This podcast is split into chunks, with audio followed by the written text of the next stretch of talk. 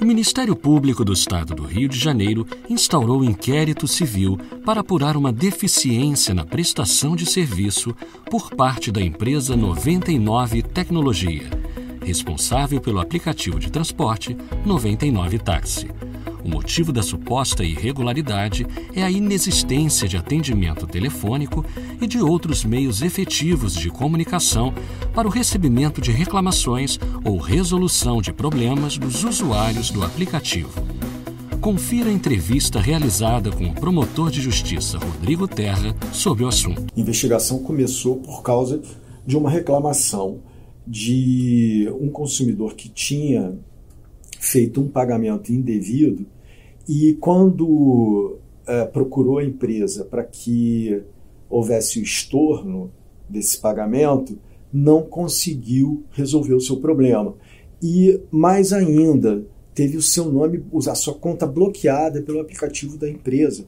Quer dizer, a empresa não só não resolveu o problema, como não entendeu que aquilo ali era uma tentativa de resolver um problema, interpretou de uma outra maneira, achou que a vítima era o algoz.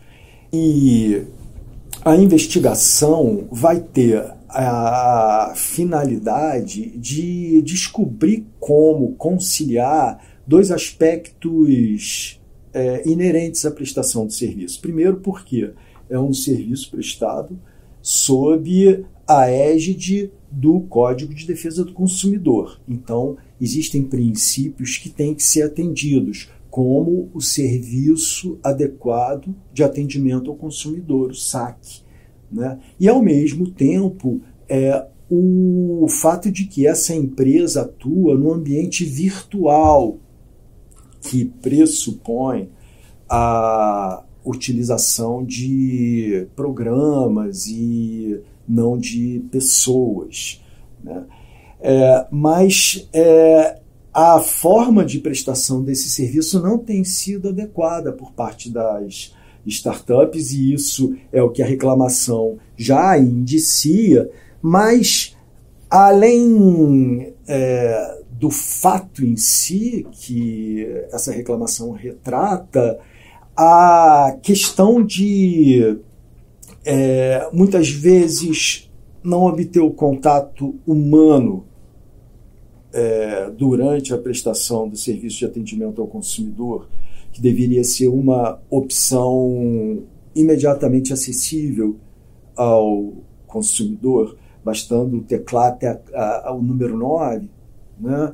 e entre outras coisas, como é, muitas vezes os, é, o, o menu né? Ele, ele começa e termina e começa e termina e não é possível, né? O looping, esse looping não é possível o consumidor é, obter o que quer e com isso ainda a empresa, não sei se intencionalmente, até é, não acredito que ela queira manter um passivo de consumidores insatisfeitos, mas o fato é que essa situação acaba empurrando o consumidor para desistir da sua reclamação.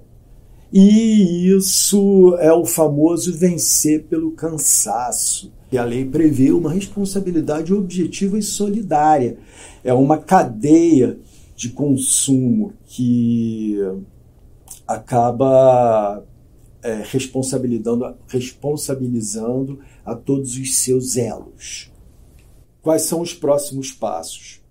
Então, o Ministério Público instaurou um inquérito e deu um prazo de 30 dias para manifestação das investigadas, da investigada, no caso.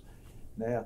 E com a resposta, vai se traçar os próximos passos do inquérito que poderão ser no sentido da construção de um TAC se a empresa reconhecer a deficiência do serviço de atendimento ao consumidor.